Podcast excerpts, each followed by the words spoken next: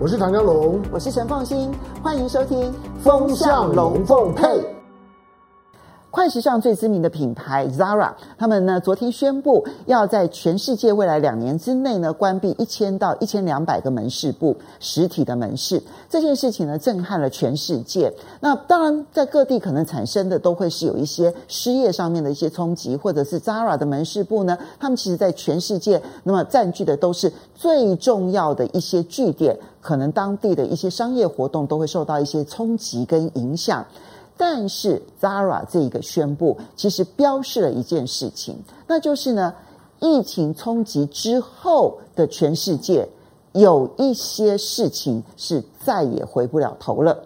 有一些行业就注定消失，有一些行业注定重大改变，有一些行业注定要蓬勃兴盛。这件事情呢，如果你我没有办法放在心上的话呢，我们就会被淘汰。过去我有很长一段时间认为呢，只要不改变，哈，只要维持着现在的生活小确幸，那我的人生就会变得很快乐。但是我现在知道，如果说今天既然时代快速转变的这个情况，我们已经没有办法改变它，那么迎接改变才是幸福的。我们来讲一下为什么 Zara 要做这样子的一个决定。请注意，Zara 呢，其实他之所以做这个决决定的同时，他宣布他第一季亏损超过一百亿新台币。这是一笔很大的一笔钱啊，尤其是 Zara 成立到现在一路顺风，从来没有亏损过，所以对 Zara 来讲当然是很大的冲击。可是，请问一下，第一季它的亏损，它是今天才知道的吗？不，你如果是 Zara 的老板，你一定是在一月的时候到三月的每一天，你看到财务报表的时候，你就已经知道说这个第一季非常的不妙。但是最糟的还不是在第一季，而是第二季。因为全世界的这样子的一个封锁，不是不是在第一季发生，它是在三月中旬之后，所以整个第一季三个月，它其实只有影响大概半个月不到的时间，而全世界冲击最大、最严重的就是四月跟五月，那都是落在第二季，所以第二季 Zara 的数字其实会更难看。那 Zara 并不是因为有一季的亏损，有两季的亏损，所以它就要在全世界去关实体门市。而是他们内部做了一个重大判断，这个判断就是很多实体门市的消费是不再回头了，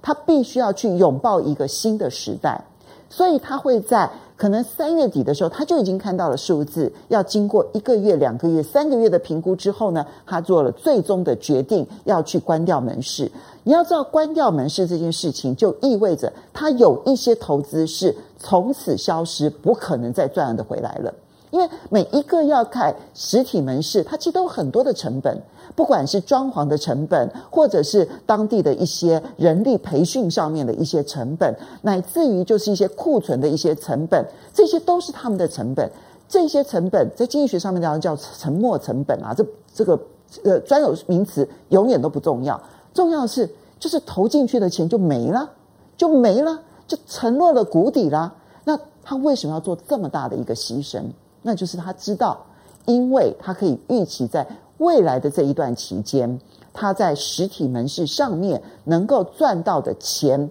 甚至于可能比不上他亏损的钱。就是他现在关掉，甚至于干脆就亏掉算了，否则他可能会损失更大。这一个判断提醒了我们一件事情：所有的产业都在急剧的因为这一次疫情而大幅度的改变。当然，疫情会结束，但很多事情是疫情结束之后都改不回来的。我举例来说，Zara 之所以成功，因为它很快，对不对？两个星期，它几乎呢所有最流行的这些服饰，它可以根据各地的消费的最新的数据，然后马上呢更新它最推出来的最新的流行的这些商品。它算是中价位当中呢 CP 值最高的一个品牌。但是你觉得两个礼拜很快吗？你知道现在的网网红的服饰产业它更快，它怎么个快法呢？它先设计，再接单，三天内出货。你听懂了吗？它先设计好，网红展现给你看，你订单下的时候，它其实还没有制造出来，但是它可以在两天之内就可以制造出来，然后送到你的手上。是不是比那个两个星期还要来得快？而且他从订单，他设计完成本很低，然后下订单的时候他零库存，但是他可以在三天之内就送到你的手上，所以这不是比 Zara 的这个快时尚还要来得快吗？实体门市就有这样子的一个库存压力，所以它变成必须要两个星期。可是如果今天他走的是网络上面类似这种网红经济的话，它三天可以更新所有的流行。这只是其中的一个例子，告诉我们整个时代变化的速度会有多快。就像餐饮一样，吃东西，我真的需要到餐厅去吃东西吗？如果说现在叫外送是这么样子的方便容易的话，那我的餐厅一定要开在一楼吗？不一定。云端的话，开在二楼、三楼，其实都一样。那么，只要是能够让这个、这个所有的这些外送的这些平台，能够帮我把餐点送出去就好了。吃东西不一定要在餐厅，但是玩乐只能在餐厅。如果你的餐厅不能够带来玩乐的气氛，那么你的餐厅就会注定被淘汰。这是一个快速淘汰的时代，希望你我都准备好了。